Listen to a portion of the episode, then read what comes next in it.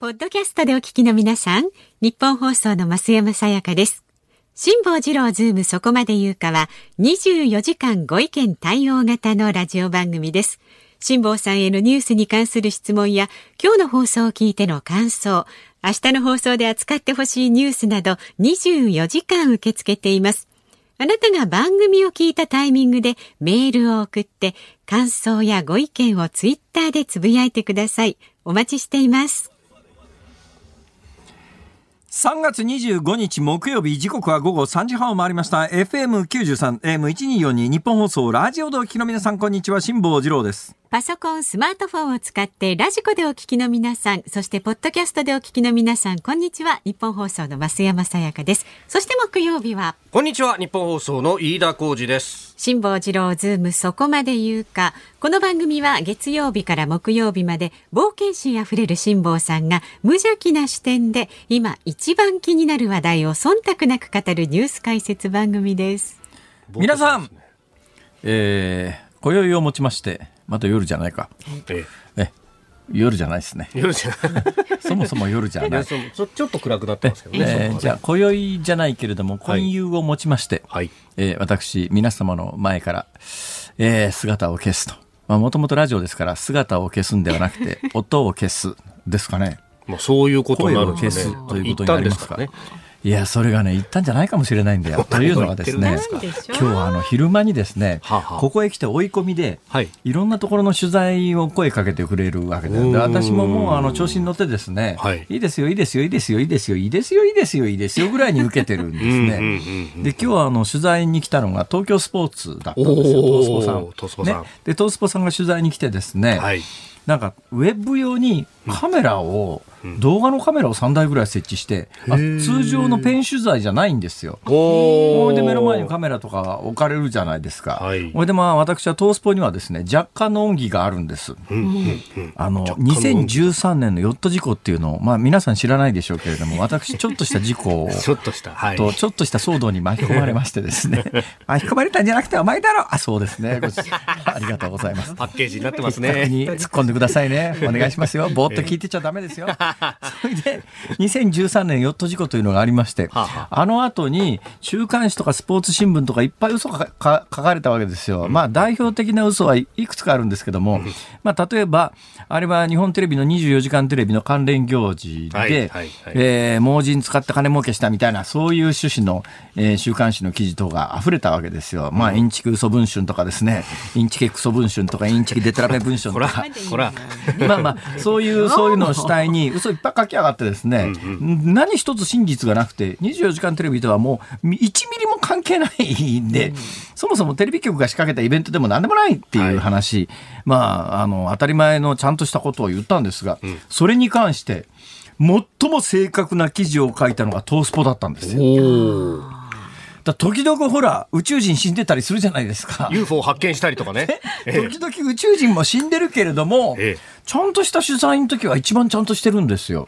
というのがあって、トースポにはまあ、トースポ大スポには恩義があるよなという思いがちょっとあるんです。そー。れで今日はあの、もう最後ですから、はい。最後っていうかもうちょっとしばらくお休みするんで、ちょっとインタビューをしたいっていうもんですから、言ったら、あら、カメラもあるわって、なんかあの、YouTube 始めたらしくてですね。えーで、そこでなんか公開されるんですけども、そうするとついつい調子に乗るじゃないですか。はい。ね、どうせもう今日で終わりだと思うからね、まあ言っちゃなんだけど、はい。適当に答えてたわけですよ。なんちゅうこと。それで、後から考えたら、はあはあ。まずいわ。あれ、あのまま YouTube で公開された日には、政治生命絶たれるわっていう、お暴言吐きまくりでですね、そうなんですか。例えばですね、ええええあの、なんか4月から私が休んでる間のはい。何ヶ月間かの予想をしてくれっていうわけですよ。であー。東京オリンピックありますかとか言う、聞かれるわけですよ。東京オリンピックあります？ね。ありますよって言って。それで、えーどうして東京オリンピックあるんですかっていうか、そんなもんな、銭だろ銭とかって暴言吐いたんですよ。あったたそそれ今言っちゃっていいんですか？あれ？これ生放送ですよ。嘘！そうじゃない。どれだけやってるんですか？いやいやそれで、それで、普通だったらええ、笑いに転嫁するとか、はいね、言い訳するとかいろいろあるじゃないですか。ええそうもうめんどくさいからそのまま言いっぱなしだな。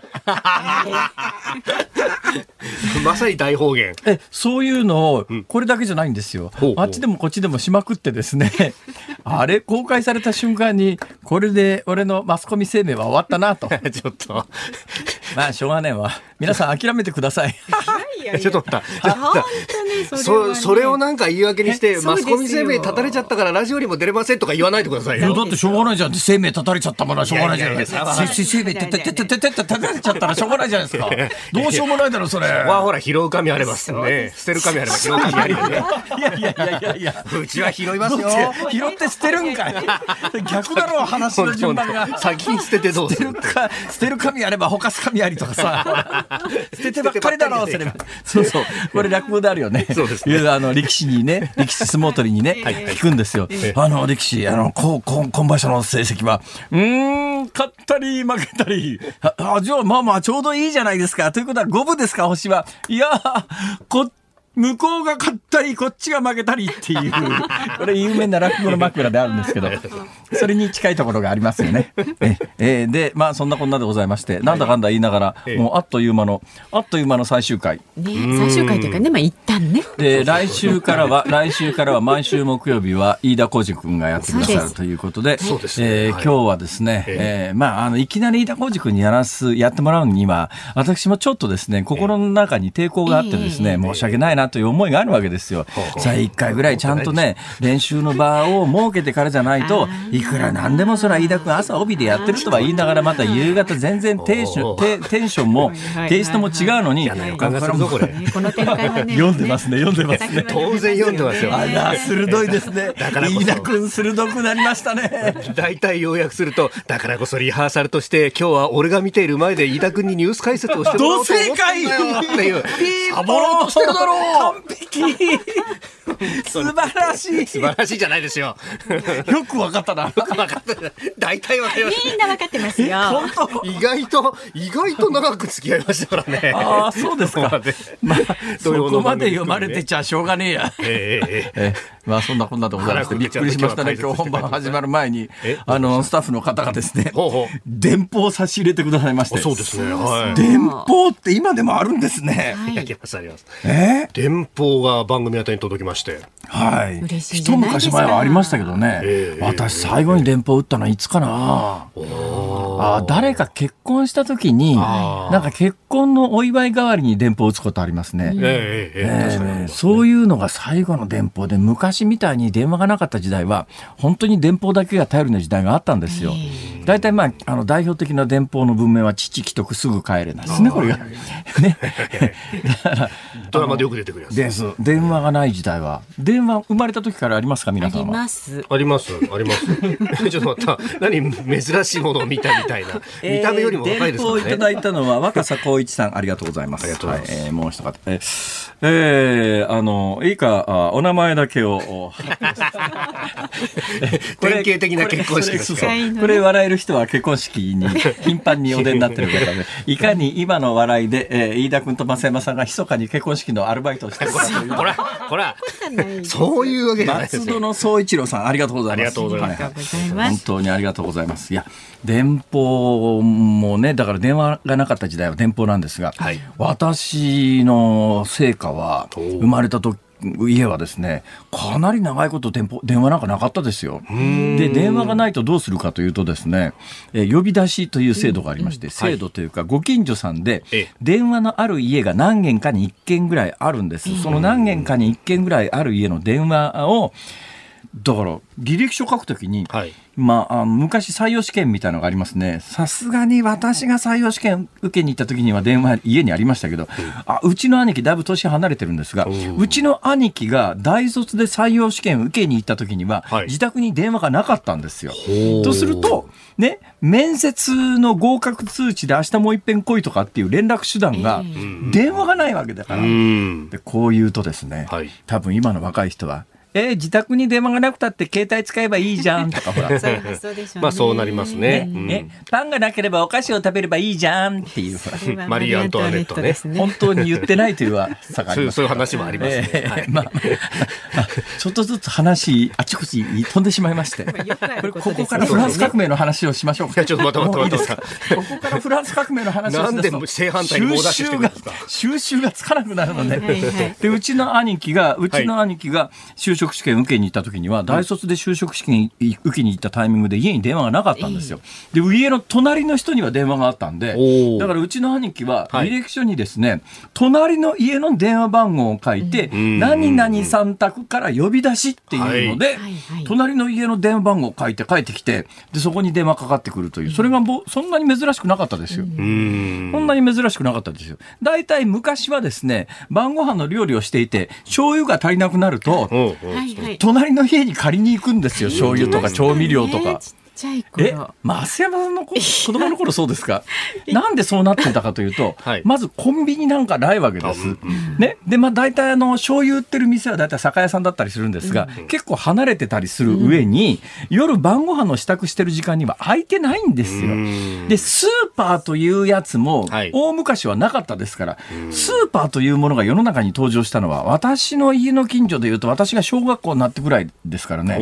それ以前は商店街のお店屋さんなんですが、商店街のお店屋さんも、あの、晩ご飯作る時間になると閉まっちゃってるわけですよ。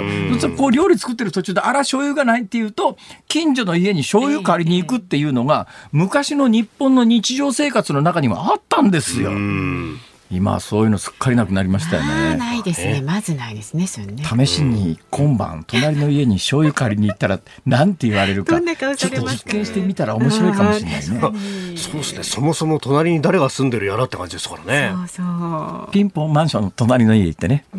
なんすか？いや、あの、すいません。晩ご飯作ってて醤油がなかったなくなっちゃったんで、ちょっと醤油貸してください。どうだろうか。今時通用するんだろうか、これは。おお、うちも醤油ないんですよって言われるかもしれないですね。醤油。あの、一人暮らしとかだと。ああ、醤油、ね。そもそも論ね。ええええまな板とか包丁がない家がもうあるっていう話は随分ね、前に、ええ一人暮らしのあの女性でも男性でもまな板と包丁ないからっていう。キッチンバサミがかろうじてあるかないかみたいなね、そんな話になったこともありますけど、はい、そんなこんなで、いやいや、最後の日ぐらいね、やっぱりちゃんとニュース解説をしたいのに、冒頭からね本当はここでですね、フランス革命の講義を2時間やろうと思ったんですけど、何言ってんですか？それちょっと番組趣旨と違うということに 確かに。ねおぼろに気がついてるですね。気がつくの遅い。それではどうぞ進行してください。あの株お願いいたします。はい、えー東京株式市場日経平均株価5日ぶり反発です。昨日と比べ324円36銭高、えー、2万8729円88銭で取引を終えております、えー前日まで4営業日で1800円を超える下落となったので短期的な戻りを見込んだ買いが優勢となったと上が上げ幅は一時400円を超えておりましたなんかここのところやっぱり荒っぽいよね。値動きがうねんどうなるんでしょう。はい。えー為替1ドル108円95銭付近昨日のこの時間と比べ40銭ほどの円安となっておりますはい、辛坊治郎ズームそこまで言うか。この後3時台のニュース解説コーナーズームオンは、今朝北朝鮮が弾道ミサイル2発を発射というニュースにズームする予定になっております。で、4時台は太平洋横断前の出血大サービスです。ニュースに関する質問に辛坊さんがズバリお答えいたします。えで5時台は太平洋横断に向けました最後の意気込みを辛坊さんからお話ししてもらいますラジオ聞きのね皆さんにとっても、えー嬉しいお知らせもございますので。嬉しいお知らせがあるんですか？ありますあります。なんかプレゼントしてくれるんですか？そういうことじゃないんですよ。え、そういうことじゃない？そういう物質的なことじゃないんですよ。物質的なことじゃない？嬉しいお知らせあり物ますから。質的なことじゃない？嬉しいお知らせ。そう。ね辛坊ファンにとっては特に。なんですか？あ私にとっては特にあその一言で分からなくなっちゃったな。なんか私がいない間のゲストに本田翼が来るとかそういう話じゃないでしょうね。違います。違うんです。橋本環奈が来るとか違います。違うんですか？という感じでねお届けいたしますので。どんな感じで？えそん。な感じいつも通り。ですそういうことです。最後までね聞き切ってください、ね、最後まで平常運転。平常運転。さあ、えー、辛坊さんへの応援メッセージですとか、その4時台のね、ニュースに関する質問もお待ちしております。メールは、zoom zoom.1242.com 番組を聞いての感想、それから、えー、ご意見など、えー、ツイッターでもお待ちしております。ハッシュタグ漢字で辛坊治郎、カタカナでズーム、ハッシュタグ辛坊治郎ズームでお待ちしております。この後は昨日夕方から今日にかけてのニュースを紹介するズームフラッシュです。ニッポン放送辛坊治郎ズームそこまで言うか。このコーナーでは辛坊さんが独自の視点でニュースを解説します。まずは昨日夕方から今日にかけてのニュースを1分間で紹介するズームフラッシュです。アジアとヨーロッパを結ぶ海上交通の要衝エジプトのスエズ運河を塞ぐ形で座礁したコンテナ船エバーギブンを移動させる作業が続いています。タグボートで牽引できなければ船体を浮上させるため貨物を下ろすことも検討するとみられ往来遮断の長期化に懸念が広がっています。公職選挙法違反の買収の罪に問われている河井克行元法務大臣の公判が昨日東京地裁で開かれました。河合被告は被告人質問で地元議員らに供与した現金の趣旨に関し地元政界で長年孤立し仲間が欲しかった金を配って関係を強化したかったなどと明かしました。新潟県の柏崎刈羽原発のテロ対策設備に重大な不備が見つかった問題で原子力規制委員会は東京電力に対し核燃料の移動を禁じる是正措置命令を出す方針を決めました。イスラエルの総選挙が23日に行われネタニヤフ首相の与党が第一党の座を確実にしました。地元メディアは単独での過半数獲得は難しいと伝えていて今後連立交渉の行方が焦点になりそうです。トヨタ自動車といすゞ自動車が相互に400億円以上を出資しトラックなどの商用車事業で業務提携すると発表しました。自動運転などの新技術や環境関連で協力するということです。今の中学2年生が受験する2025年以降の大学入学共通テストについて大学入試センターがプログラミングなどを学ぶ情報の科目を追加する案をまとめました。というところでございますいすずにはですね、いすず自動車。117クーペという名車がありましてね、素晴らしく美しい車でね、これがね。117クーペ。で、ピアッツァっていう非常に先進性のデザインの車もありましたけど、えー売れないんですね。ああいうデザイン性の高い車が日本ではね。だどうしてもみんな当たり前の形になって結局、あの乗用車部門から撤退すると。いうことになってしまっても久しいんですけど、なんかそういう特徴のある車作る、ね、メーカーがどんどんなくなっちゃうのは寂しいななんて思ったりしますが。まあ、そんな話はともかくとして、さて、飯田君、今のニュースの中で一番気になるのは何でしょうか？はいと聞きながら、はい、自分で先に喋ってしまいますが、これだけはもう遺言のように言っとかないとですね、本当に腹に据えかねてるんですよ。なんかあの週刊誌報道がきっかけになって、例のあの河合夫妻が両方逮捕されてですね、一人有罪確定しました。で、一人がまあおそらく有罪になるでしょう。うん、まあその二人が有罪なのはともかくとしてっていうか、まあそれは当然にしてもだよ。はいこれ100人ぐらいの地方議員が出てきて、はい、お金もらいました、お金もらいました、これ賄賂だと思いました、みたいなね。票の取りまとめに対する賄賂だと思いましたって次々地方議員が検察側の顔色見ながら発言するんだよ。まあ、その発言がないと検察としてはこれ非常に難しい事件なんで過去の判例からするとそんなに簡単に有罪にできないと。はい、で、えー、地方議員の金もらってる側がみんな「うんもらいました賄賂だと思いました」ってこれ問題が発覚するまでもらってるやつは全員もらいっぱなしどころかちゃんと票集めを頑張って、うん、えー、河合さんのあの有罪判決をもうすでに確定した方の奥さんの方を当選させてるわけだから、はい、要するに地方議員が金もらって動いて議員当選させたっていう問題の本質はどこにあるかというと地方議員が金もらって票集めに奔走するという現実、こっちの方が問題だろう。それに関して、検察は全く手をつけないばかりか、この2人を有罪にするために、まあ、ある意味司法取引みたいなおそらく形で、とにかくな、あの、法廷でちゃんと証言したら、お咎めなしだから、な、もらったんだろ、まあ、金は、はい、もらいました。そのお金は賄賂だと認識してたんだろ？認識してます。じゃあ法廷でそう言えって、みたいな。あるいは、もっとひどい話かもしれないよ。うん、そう言ったら勘弁してやるっていう。うそれで、え、100人からの地方議員は、はい、お咎めなし。ふざけんなよ。これで日本の選挙風土が変わるか？うんしかもまあ本人が買収目的というか、そういうことを言ってるってことは、あの、ひっくり返せば収賄罪だって成立するだろうって話になって、論理構造おかしいんですよ。むちゃくちゃなんだよ。だから誰を犯罪者とするかは検察の腹一つなんだよ、この国は。でやっぱその検察官の身分について、はいちょっとやっぱり政治、つまり国民が関与できるようにしましょうという法律制度が提案されたら、なんかわけわかんないタレントさんたちが検察庁法に反対しますかなんか言って大騒ぎして、ええ結局闇から闇に法案を葬って、検察はもう全くの話状態と。これで日本は法治国家と言えんのかと。何なんだこの国はと。飯田君。はい。飯田君、これからね、頑張らなきゃいけないよ。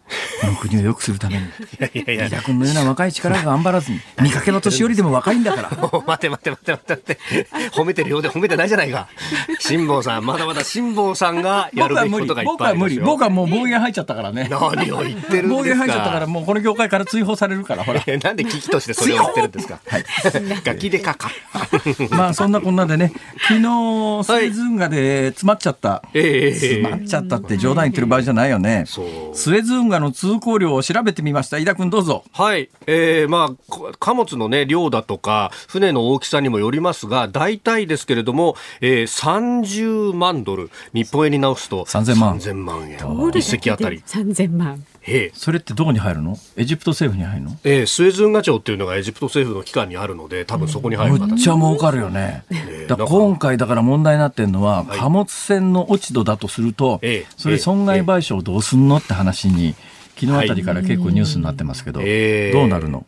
いやーこれが、だから日本のね、えー海運会社が持ってるからっていうことで、そこばっかり注目されるんですけど、これ、所有はそのお会社がああって、省営、えーという会社があって、で、えー愛媛県かなんかの会社らしいね愛媛県の会社ですね。はいはい。で、あの、実際にい動かしていたのは、えーエバーグリーンという、まあ、これ、あの、台湾の長英海運という会社が動かしていて、で、さらに、えー中に乗ってる人たちは、どうやらドイツの会社から、あの、雇われたあ人たちだというようなことも報じられてるんですが、まあ、基本的には、これ、オペレーションというか、まあ、操船の部分のミスと考えると、そうすると、えー要船をしていた長英が、オペレーションのミス。スなのか、不可抗力なのかって難しいところなんだと思うんだよね。で、今日あたりのね、はい。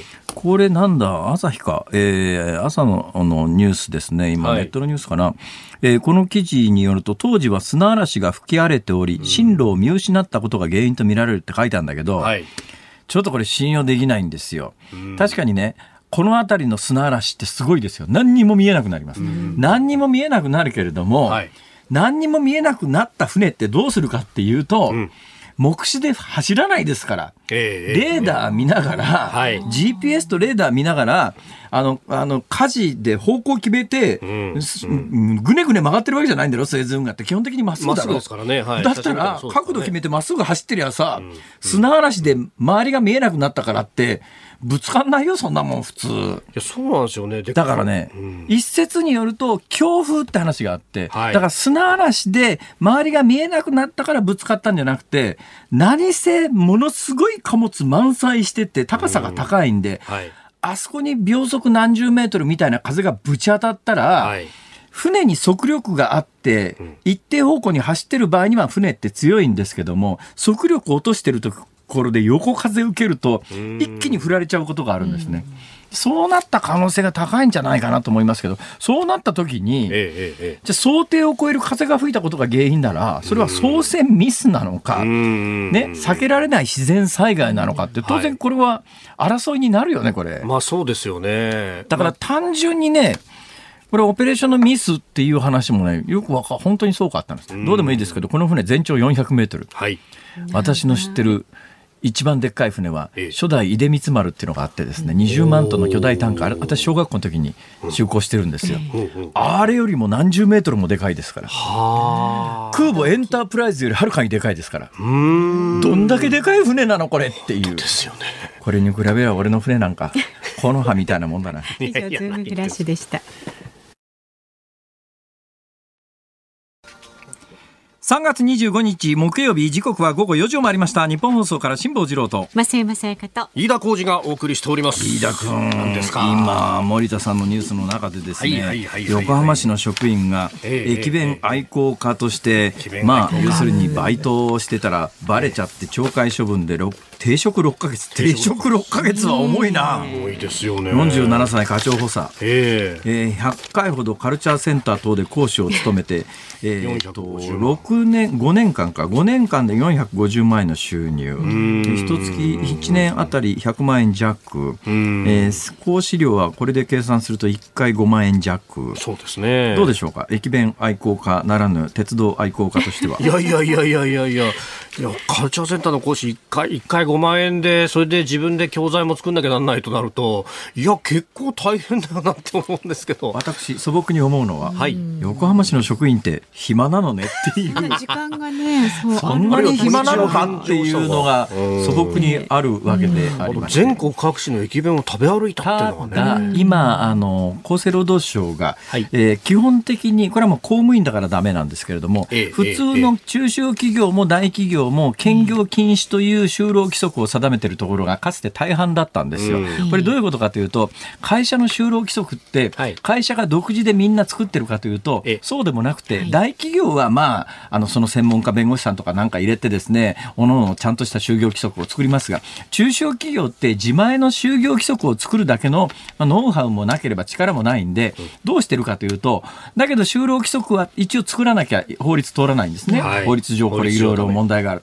うん。で、どうするかというと、厚生労働省がはい。就労規則のひな形っていうのを作っていて、この厚生、もう日本国中どこの会社の中小企業の就労規則もはい。みんな同じっていうのは、その厚生労働省が作るひな形通りにみんな就労規則を作るわけですよ。ええほんで、伝統的にっていうか、もともと長い間、厚生労働省が作る中小企業向けの就労規則の中に、兼業禁止、アルバイト禁止、副業禁止というのは、大体一筆書いてあったもんなんです。ええで、何にも考えずに、日本全国の中小企業はそれそのまま就労規則にすると、んえー就労バ、バイト禁止になるわけですね。はいただ、これ、最近ですね、あの、これ、まあ非常に悪いことなんだけども、あの、メインの会社の給料がどんどん下がってきて、で、メインの会社の給料を下げる言い訳として、いや、もうバイトいいからっていう、そういうところが大企業で増え始めたんで、はい。近年、この数年内の話ですけども、厚生労働省は、就労規則のひな形から、兼業禁止を外したんですよ。ええだから、新しく、あの、中小企業で就労規則を作るところとか、就労規則を近年改定したところは、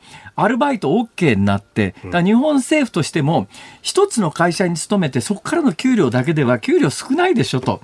だったら、あの、バイトしてもいいですよ。ところがこれ大問題があってですね。はい別の労働法で1ヶ月の労働時間とかこう厳密に決められてるわけですねうん。じゃあ一つの会社で上限まで行ってたら、はいい、くらバイトしてもいいよって言った時どうなるのと。うんどこの会社がメインでその人の労働時間を監督するのとか、これ議論し始めたらキリがないんだけど、ただ最近の大きな傾向で言うと厚生労働省がモデルの就労規則をはい変えたんで、え結構バイト OK になってる会社が増えてるんですよ。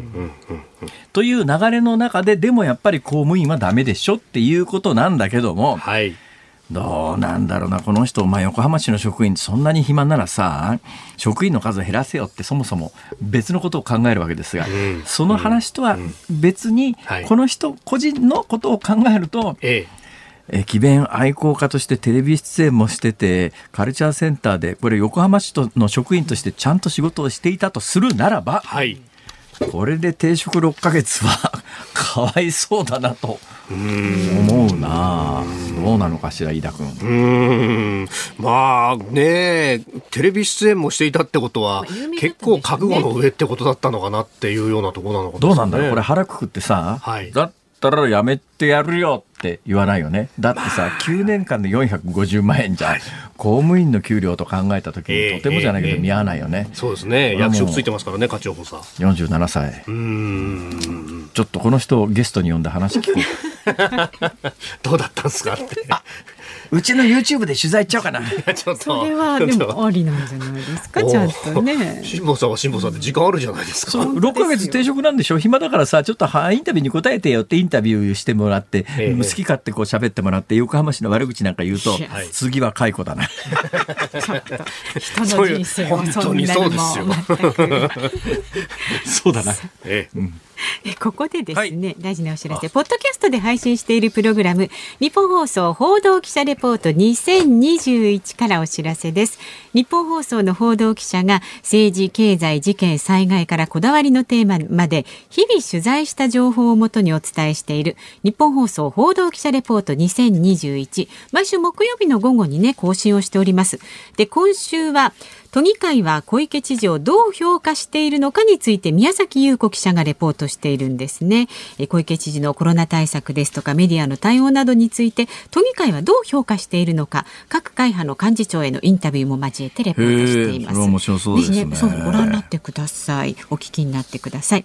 さあ、日本放送のポッドキャスト公式サイト、日本放送ポッドキャストステーションは、えーえーポッドキャストステーションもしくはアップル、スポティファイなどでチェックしてください。えーそしてメールも様々いただいておりますが、はい、ありがとうございます。えー東京国分寺市桜作さん、辛坊さんのはい。太平洋横断の成功を祈願して、ほう立川の、おええあずさみ天神様に絵馬を奉納してきました。ありがとうございます。この神社はジャズピアニスト山下洋介さんの猫を返してくださった猫返し神社として有名なんです。猫も無事に返してくださいますから、辛坊さんも無事に返してくださると思います。えーありがとうございます冗談です。えーただ、コンピラ様もいらっしゃるので、航海の安全をお祈りしてきました。えー帰ってこられたらコンピラさん、もいてはるんですか？ね、講演会に伺うの楽しみに今して。そこで奉納したあのエマの写真が手元にあるんですが本当にありがとうございます。なんかねこういうあのさっきの電報もそうですが、はい。こういうメールをいただいて写真までいただくとですね、え私あの自分だけの後悔プライベートの後悔だとずっと思っていたのでありますが、そうじゃないのかもしれないと。もしかするといろんな人のこう思いとかですねね、早く沈めとかいろんな思いもあるだろうと思いますが そんないろんな思いを乗せて、えうん。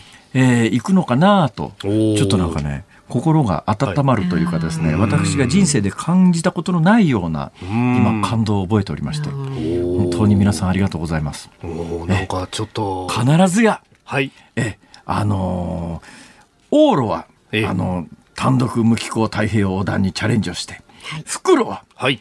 金髪美女を乗せて南太平洋のアイランドクルーズに。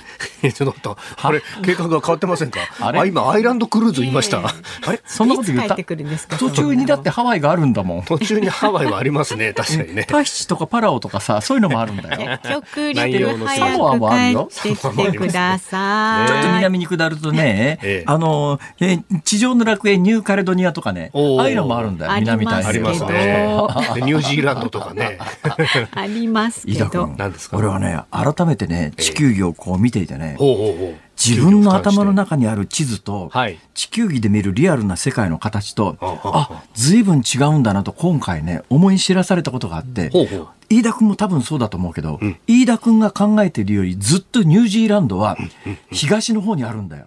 お東の方に。オーストラリアの南西にちょっと突き出したぐらいの、オん。ーストラリアのちょっと南東ぐらいのイメージでしょ？う、うん。実際のニュージーランドは、はい。そっからはるかに東の方にありますうから、ん。びっくりしたの俺。日本の真下だと思うとそうじゃないって感じ。こんなに東なんだニュージーランドはって、えー。はい、とというのはそのニュージーランドとはい。赤道との間にええ。地上の楽園がいっぱい広がってるんですね。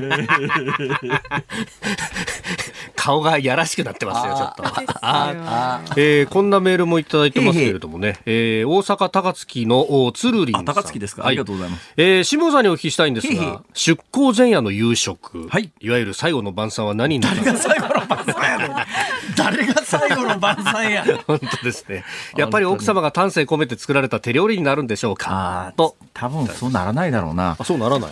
多分前夜から泊まり込むから、あー結局もうなんかあの船の上に積んでるレトルト食品みたいなものでええ一食済ましちゃうのか、おーあるいはですね、新鮮なものって手に入らないですよね。ですね冷蔵庫も冷凍庫もないんですよ。まああるにはあるんだけど、ええ電源がないので使えないんですね。だ保存食しか無理なんです。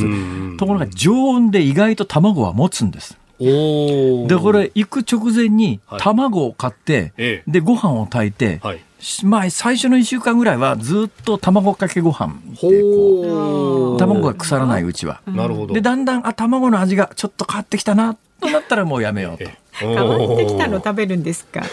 まあ生卵じゃなくてゆで卵だったらもうちょっと持つみたいな感じなんですかね。ねあ、飯田君。何ですか？根本的に間違ってますよ、あなた。あそうだ辛坊さんが飯田君、ねこれその話をさせますか、私に。やめてますけどね卵は生卵だと何週間も持つんですが、ええ茹でた瞬間にもその日から腐り始めますからね。あそうなん茹でたた、茹でたな卵は、多分まあ常温で3日か限度、冷蔵庫入れても1週間持たないですよ。な茹でたらね。だけど生卵はもう3週間は新鮮な卵なら確実に持ちます。あそうなんですね。だから茹でたらダメなんです。なんです増山さんが今すっごい嫌な顔してましたよ。あ、地雷踏んじゃったよ、これ言。っちゃいましたよどんな地雷だよ、それ。俺に卵の話をさせるのは地雷なのか 本当ですね。皆さん、卵の長期保存は生でお願いします。生はい。はい。この後はですね辛坊さんが皆さんのニュースに関する質問にお答えしていきますので、はい、辛坊さんよろしくお願いいたします飯田君、頑張ろう。あの巻き込もうとするのやめてくださいよ。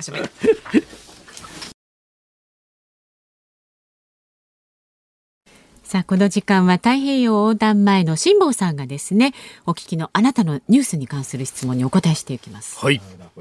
え、えー、今日の東スポ、東スポの暴言シリーズ思い出しちゃった。どうしました？まあいいや、どうですか、どんな、どんなお便りいただいてますか？いや、本当たくさんいただきました。ありがとうございます。ありがとうございますえーまず、神奈川、横浜、うなぎ寿司さんからです。下さん、小池都知事が飲食店のコロナ対策としてお店で1人コロナ対策リーダーを選任しましょうと呼びかけていますがこれは本当に効くんですか？だっていい気分でお酒飲んでる人にコロナ対策リーダーが先生マスクお願いしますなんて言ってもみんながみんなつけるとは思えません。辛坊さん小池さんのこのアイディアどう思いますか？ピピピピ何ですか？いや、イエローカードとか出すんじゃないの？ああ、なるほどね。イエローカード。よかった。あの、2枚貯まったら退席していただきますから。あーはいえあーーどうですか？え ?1 枚目、一枚目警告です。警告ではい。はいえーこれ2枚で、2枚で退席で、えー料金倍。お しかも料金倍。どうでしょうか？そういうことをするんですかね、そのなんとかリーダーさんは。いやー、まあね、えーそんなことよりもやっぱりね、はい東京都はもうちょっと感染対策を考えないと、今日394人でありまして、はい。今日394人っていうのがどのくらいの水準かというと、ええ。えー木曜日として394人よりも多かったのは、えー2月18日ですね、まあ、他の曜日とほぼ同じで、昨日、一昨日も申し上げてますけれども、現状の感染水準は、えー緊急事態宣言が1回目延長された、えー2月7日の直後ぐらいの水準であると。だったら、その後の延長と再延長は何だったのっていう話ですよね。あの時延長と再延長をすることによって、はい感染者を2桁まで減らすみたいなことを、医師会の偉い人なんかが出出てきて、あるいは感染症の専門家みたいなのが出てきて、えー緊急事態宣言さえ伸ばせば、えーこのままとにかく続けたら2桁まで落ちるみたいなことを連日言ってましたよね。現状こうなってるということについて、はいなぜそうなっているかについての分析が全く行われていないという。何なの？分析を行う、なんでそうなってるかということをちゃんと足元見ないで、はい感染対策なんかできないっしょ。もうなんか、緩んだ緩んだ、気持ちが緩んだみたいなですね。なんなんだよ、その精咲いた咲いた桜が咲いたみたいな。確かにね。いや、なんか、これ、これだけ俺たちやってだよな。だってさ、何回も言ってますけど、いわゆる第2波の、はいあの感染の時に、あんだけテレビから何から大騒ぎしたけども、別に緊急事態宣言出してるわけでもない。それどころか、東京以外の GoTo キャンペーン行われてるのに感染どんどん減ってるわけだから、はい。感染が上がったり下がったりするには何か違うメカニズムがあると。考えるべきだろう。だったらそれに基づいて何が原因なのかっていうことを追求していかなきゃいけないのに、この半年1年全くそういうことが行われていなくて、今でもテレビ出てきたりなんかする、いわゆる週刊誌でなんか書いてたりなんかする専門家と称する人は、はい。去年の2月3月に言ってたことと全く同じで、この1年間の知見というのはないのか？うーんいや本当に。で、これ、入り口のその感染者の話ばっかりしますけど、こう、かかった人をどう治すであるとか、の話とか、病床確保だとかってところまで、議論いかないんですよね、いつまでたっても。イギリスは最大マックス、まあ、はい。イギリスの感染者は日本よりも20倍。感染者も死者も多かったですから、えーすごい数の感染者がいて、でも医療崩壊、まあ仕掛けたけどしなかったというのは、イギリスの全ベッド数の3分の1ぐらいは、あの、ピーク時、いコロナ関係には、コロナ関係に割り当てられていたと。現状、東京あたりで数パーセントという。そりゃあ患者が増えたら崩壊するだろうと。で医師会は、えーだったら他の病気の治療をやめてもいいんですか？みたいな脅迫的言辞を吐くわけですよ。それ比較考慮でね、目の前で、あの、慢性病で、いつでも後に回せる病気と目の前でもしよ、はい欧米みたいに日本でコロナでバタバタ人が死んでいく状況ならば、その他の病気がっていう、そういう比較考慮じゃないだろう。やっぱ目の前の病気止めて人救うことをまず第一に考えなきゃいけないのに、いや、これ以上あの病床を増やすと、えー、他の病気の治療に影響があって、あのさ、その程度のどの病気だとしか思ってないってことか、お前らはっていう。コロナが。うん、コロナを、うんそういう話なんだけどさ、一方で大騒ぎしときながら、一方でそういうことを平気で言って、で、じゃあ、あの、ちょっとでも酸素吸入さえすれば助けられるような患者が自宅で放置されていって、えーご超そんなに超ご高齢じゃないのに亡くなるっていう事例がいくつかありましたけど、救えた命ですよ。救えた命を救えなかったわけで、じゃあ目の前の慢性病で、ね、あるいはその、まあ、命にかからない病気もたくさんあるわけで、そういう病気の治療と比較考慮したら、とにかく目の前の命救う方が先だろうっていう、当たり前のシステムが構築できていないわけですよ。で、それ構築できていなかったのはやっぱりね、あの一部の自治体の長の、あの医師会に対する過剰配慮みたいなものが根底にあるよね。もうちょっとそれちゃんと言わないとダメなんじゃないのって。まあ、いいや。よくないけど次行こうか。はい、じゃあ続いて。えー続いてですが、はい。こちらは、えー、50歳のおはぎさん、岐阜関市からいただきおはぎさん、はい、はい。関、関の刃物は有名ですね。すね。関の刃物。関の刃物はどのくらい有名かというとですね、はい。あの、アメリカにラブレスという人気のナイフ作家がいるんですけど、知らないないでしょうね。た知らないですね。ナイフの作家っていうのがたくさんいるんです、世界中に。ー。このラブレスさんという人はもう亡くなってます。もう亡くなってますけれども、はい。この方はカスタムナイフを作り始めてええ、もう世界でおそらく最も高級な、まあももっと高級なものもないではないですが、ラブレスっていうナイフがあって、そうですね、本物のラブレスならナイフ1本100万前後しますね。そんなするんですか？あしますします。ところが、このラブレスの、ラブレスモデルって言って、そのラブレスさんという有名ななナイフ作家が作ったモデルを、え日本で、あの、いや、アメリカの例えばベレッタとかっていう、ベレッタってイタリアの銃器メーカーですがあはい、アメリカベレッタっていうのもあるんですよ。ー。で、まあ、アメリカのベレッタっていう、まあ、軽機関銃とかですね、はい。まあ、よくあの、ヤクザ映画あ、欧米のマフィア映画でマフィアがバンバン撃ちまくるのは、大体ベレベレッタのて軽機関銃だったりすこんなこと言うとベレッタから怒って怒ってくるよね。まあ、ベレッタの関係者聞いてないと思いますから。ベレッタラブレスっていうのが、あのもうあアメリカの、あの、うんまあ、子会社みたいなもので、ベレッタラブレスっていうのがあってほうほう、ここ、あここがですね、はい。そのラブレスモデルっていうやつをコピーして素晴らしいハンティングナイフを作ってるんだけどー、そのハンティングナイフを私買って、はい。手に入れてええ、見て、よーくこう見たら、ん。関って書いてあるんですよ。え日本の関市で作ってるんです。ナイフ自体は。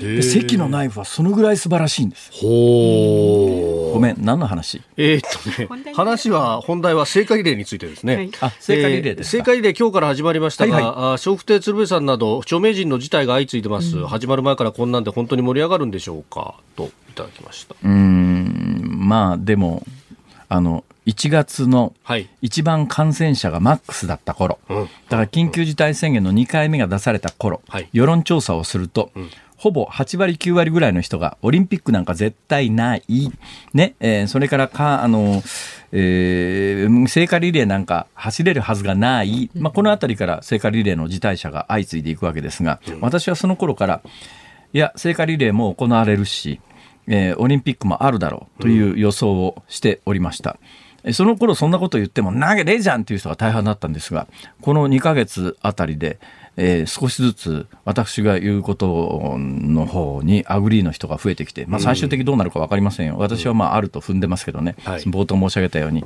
ね、なんでって聞かれたから、金って言ってですね 暴言吐いて、えらいことになる、えらいことになるといえば、コロナに関しても今日東京スポーツで、東スポで暴言吐いてましてね、ほうほうほうほう。だから4月から6月ぐらいの予言をしろっていうわけですよ、辛坊さん、なんか予言してくださいって、いや、俺、予言者じゃないからさ、ニュース解説者であって、現状何が起きてるかについて解説するけど、未来に対する予言みたいなことをするのは占い師じゃないんだからしたくないから、いや、だって言ってるのに、ね、してくれって言うわけですよ。そうするとこっちもほら、サービス精神あるじゃないですか。ほいで思わずですね、えー、そうですね、4月からあの、高齢者に対するワクチンの一斉接種が始まりますが、まあ、1日3000人ぐらい、1か月で10万人ぐらい死にますって。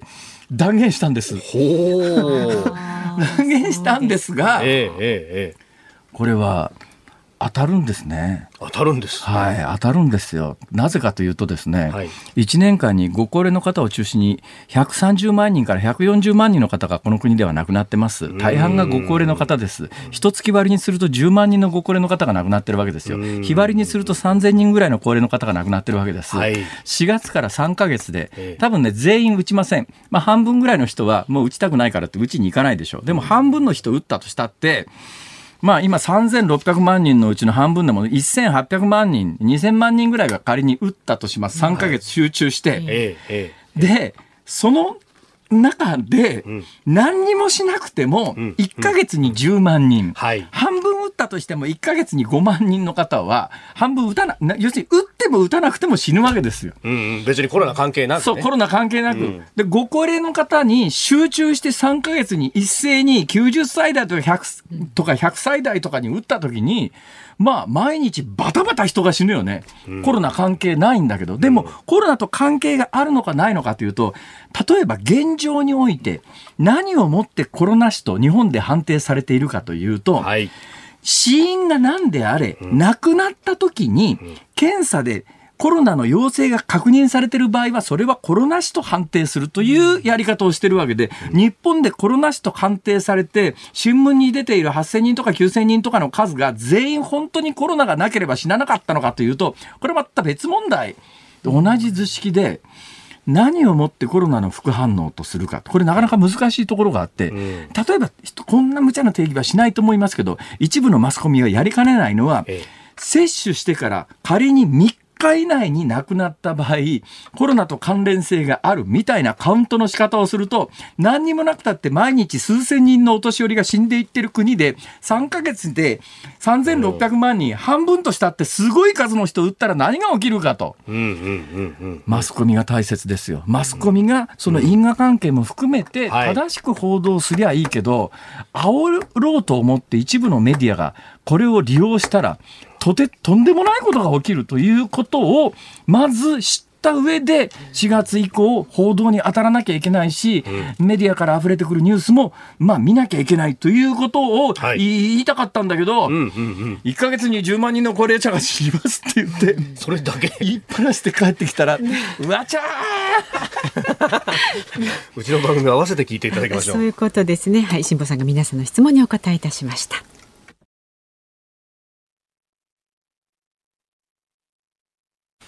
日本放送がお送りしています。辛坊治郎ズームそこまで言うか。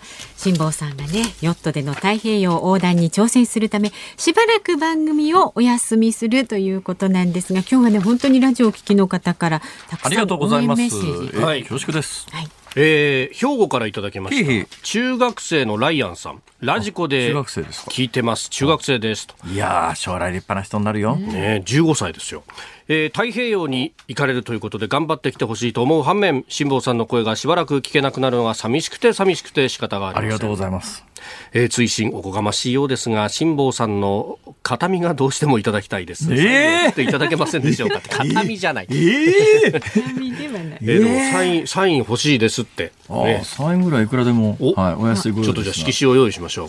えー、それからツイッターですが、えー、これしゅんさんでいいのかな？とっとと帰ってこい。そして世間話とニュース解説しなさい。楽しいから。世間話、世間話って。世間話って。世間まあまあ大半世間話みたいなもんだけどな。まあでもこれだけね喜んでいただいてるっていうね、えー、ありがとうございます本当にね、えー、えーありがたいですよねいや。海外からも来てましてね。海外からはい。29歳の女性、人生の夏休み満喫中のりっちゃんさんからちょっと待ってください。29歳女性。はい。いやー、今まで私にメールその他送ってくださる年齢層とははい全然違いますね、プロフィールが。ねえ。ワーキングホリデーを利用してオーストラリアに来てるそうなんです。ワーキングホリデーでオーストラリア。ええ素敵じゃないですか。ねえちょっと俺行くわ、オーストラリア。いや、ちょっと待って。俺行こうじゃないですか。進路がぶ全く違うじゃん。何南向いてんですか？オーストラリア。東、東。え、東？そうですか。そうですか。えー、まあ、あの、オーストラリアに来てから政治や環境問題でディスカッションするバックパッカーにたくさん出会って、えええー自分に反省し、そして、このポッドキャスト、ラジオを聞くようになりました。ありがとうございます。バックパッカー同士冒険を楽しみましょうね。オーストラリアから応援してますと。ありがとうございます。いいいですね。オーストラリアね。いっぺんね、あのね、ええーエアーズロックっていうのを取材に行こうかと思ったことがあったんですがええ、今まだ行けるのかな、ギリギリ。あの、エアーズロックはやっぱり先住民族の聖地、神様なのでうん、そんな観光客がどかどか土足でふんね、上がっていいようなとこじゃねえって話になってキンキンもう登れなくなるのかな？もう登れなくなもう登れなくなりましたかったんじゃなかったですそうですかコロナ前に。いやいや、で、いっぺんその、あの、い巨大な一枚岩ってやつをですね、えどんなもんかと思って見に行きたかったんですけどね。それから、あの、オーストラリアというと、はいあの、クロコダイルダンディじゃないですか。ーワニっすか？で、私ね、ここへ来てですね、えーちょっと暇になったもんですから、もうよく考えてみたらそんなに暇でもないんですけども、2月3月、あ、いや、1月2月か、緊急事態宣言で私東京を離れて、大阪支社からこの番組をずっとやってましたよね。そうでしたね。その影響で毎日自宅に帰るという生活になったわけですよ。はいで、これ毎日自宅のに帰る生活になると夜開くじゃないですか。で、夜ですね、ええありとあらゆる世界中の B 級ホラー映画というのを見まくってですね、その中で、はい。オーストラリアの、オーストラリアの恐ろしい B 級ホラー映画に出くわしましてですね、オーストラリア制作の、えどんなホラー映画かというとね、ええなんと、なんと。観光客がお。ワニに食われるんです。うわー。ベタベタな感じですね。そう。それで、知ってますか、ワニってやつはね、ええ顎の噛む力はすごいんですけど、はいあの顎を開く力がすごく弱くて、ワニの顎ってやつははい、キャッと抱きついて、ええ食われる前に上からペッと押さえつけたら、もう口開けられないから噛みようがないんですよ。そうなんですか。はい。それがね、ええもうあのパンツのゴム紐みたいなやつでも、もうそれ一本でワニってかけられると開かなくなっちゃうんですよ。へえ。だから皆さん覚えておいてください。あのね、ワニに襲われたらすぐにパンツのゴム紐を抜いて口をキュッと縛ったら、これで大丈夫ですから。辛坊さん、この時間は辛坊さんの最後の意気込みを重々しくこうね、あの伺うっていうコパンツーナーだったんのゴム紐話じゃないんですよ。あれいやいや、なんか少しでもお役に立つ話しようと思うじゃないですか。皆さんのでがオーストラリアに行って、オーストラリアで危機を迎えて、ワニに食われそうになった時には、ワニはとにかく口を開ける力は弱いから、もういいよ押さえとけば助かると。もうど、どれだけ可能性がどんどん低くなってくるさあ意気込みをどうぞ。えーそうですね。大した意気込みもないんですよ。これ本当の話でね、はいなんかあの、大冒険に行くみたいに捉えてらっしゃる方いると思いますが、私は単にセーリングが好きなだけなんで、うん。セーリングが好きで、ね、あの、毎日ずっとセーリングをしていたいんですよ。いろんなことを忘れて。で、はい。毎日いろんなことを忘れて、セーリングをしていて、えー今日の風だとどっち、どのぐらいのセールの角度を、まあ、ブームって言うんですけど、メインセールの下に横棒がついてまして、はい。この横棒をどのくらいの角度で出して、で、前についてるのがジブセールって言うんですが、ジブセールとどのくらいこの出し加減を合わせると、えースピードが出るかな、みたいな、いい気持ちで走れるかな、っていうようなことを、こんな楽しいことを24時間できるわけですよ。ね、うん、その結果として、東に向けて走っていたらアメリカに着くというだけの話ですから、うん、そのなまあでも太平洋はその辺の池と違いますから、うん、まあ時として波が5メートルとか10メートルとか、しびれるよ。5メートルの波ってしびれるよ。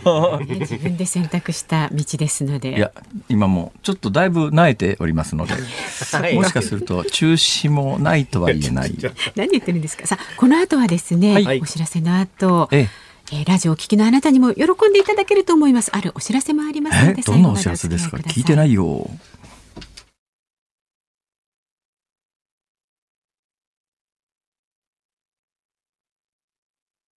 日本放送がお送りしています。辛坊治郎ズームそこまで言うか。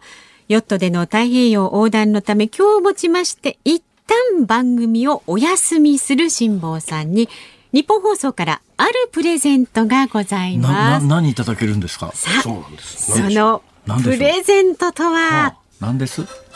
え？ドラえもん？衛星携帯電話。マジっすか？ということで私たちは衛星携帯電話？はい。辛坊さんに絶対に戻ってきてもらわないとね困りますのでいろいろとできることを会議会議でね考えまして悩みました、えー、で結果すごいアイディアがどんなアイディアですか？浮かんじゃったわけですね、うん、放送がある日は、毎日、夕方5時頃に 何です？辛坊さんへ、はあ生存確認のお電話をさせていただく、えー、えちょっと、ちょっと質問いいですか？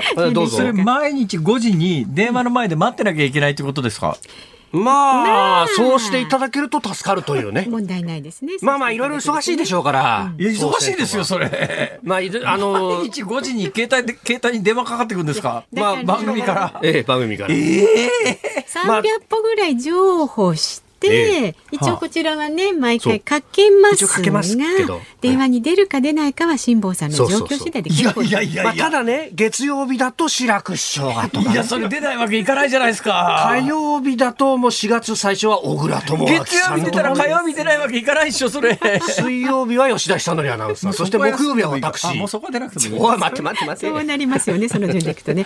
さあでもね私たちもねあの長年の付き合いで辛坊さんの性格というのをよく理解しておりますので この衛星携帯電話を渡しても、まあ、いっかって出ないことのないようにですね、はいはい、もうちょっと大きいカルマを背負っていただくことにいたしました。はい、何です？この日本放送からの衛星携帯電話を辛坊さんに贈呈するのは、弊社日本放送代表取締役社長の日原真紀からお渡しいたします。うわうわうわ本物が来た。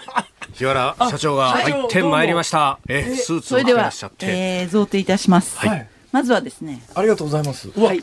わ、あ、エリジウムエクストリーム、最新機種ですね。2013年ですね、前回。後ろに日本放送って張り紙がしてあるの。そうそうそう。あの、なくさないようにね。あの、日本放送のためにだけ使っていただければと。え、これ、あ、あの、全部誰と通信してるか記録されますので。マジですか？はい。そうそうそうそう。詳細に。お家とかけちゃいけないんですか？いやいやいや、それぐらいは許すかな。いや、あの、後で実費で生産します。あの、そう、ま、ま、ま、ま、万が一に遭難した時、これがないと死んでしまいますから。前回も衛星携帯電話と GPS で位置情報をアップできたので、まあ、あの、見つけてもらえたんですが、あの広い太平洋でね、はい、衛星携帯電話なかったら見つからないですよ、そら。で、まずはね、7年越しのね、夢を、まず、あの、ちゃんと実行していただいて、ゴールをしていただいて、ありがとうございます。その後はですね、なるはやで。なるはやで。ここ強調しますけど帰ってきていただくとありがとうございます。いうことで。本当にありがとうございます。本当に気をつけていってらっしゃいませ。辛坊さんがだんだん首すくめで小さくなってるような感じがありますが。ありがとうございます。ちょっとありがとうございます。しか言ってないましたからね。本当にありがたいんですよ。私ね一台衛星携帯電話は持ってるんですよ。それ持ってないと船舶検査通らないんで持ってるんですけど一台だと不安なんです。その私のやつのはもうもう7年、8年も前に買ったやつですから、で正直最近バッテリーが落ちかけててですね、これ1台で行くのは不安だなと思ってたんですが、これありがたいわ。これあのこれ本当にありがたいです。でもお渡しいたしましたので、出航予定日が4月11日と伺っておりますけれども、一応生存確認テレフォンというのは来週の月曜日から嘘いやいや、来週月曜日は生きてますよ。大丈夫ですよ。確認なんかされなくても。一応念のためですね。え え。ええどっかの温泉に使ってたりなんかすると困る、本当ですか？もう日本放送一同ですね。はい。きちっとあのチェックしながらですね。無事を祈ってますね毎日。はい。いらっしゃいませ。ありがとうございます。あ社長この際ですからあの下さんいつ番組復帰するのかってずっとはぐらかしてるんですよ。それ社長からいくとなんかぜひですね。あの目標のはい日程だけ。目標ですか？はい。それはね、風しか知らないと思います 4月っていうことでどうですか？そうですね風風が風、あ、なんか曲が流れてきたぞ。そうですよ。どうも社長ありがとうございました。はい。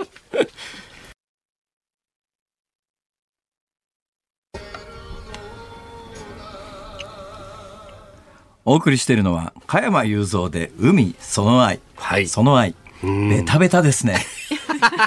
そりゃもう、ええ、AM ラジオ最後にこの曲ですか。いやまあ、いい曲だけどね、ね、何よりも24時間セーリングするのが好きだ、海が好きだっていう男にはやっぱりこの曲しかなかろうと。いや、でもね、僕ね、えー、船酔いがひどいんですよ。おいおいおいおい。だからね、ちょっとね、波のあるとか嫌なんですいや、ちょっと待った。じゃあ、琵琶湖でも、何でもやった琵琶湖は夢がないでしょ。ね、ブチブチ言ってますけれども、うん、4月以降に辛坊さんの声が生で聞けるのは、この日本放送、この時間だけです。電話に出ればでしょ？いや、そうそうそうそうそう。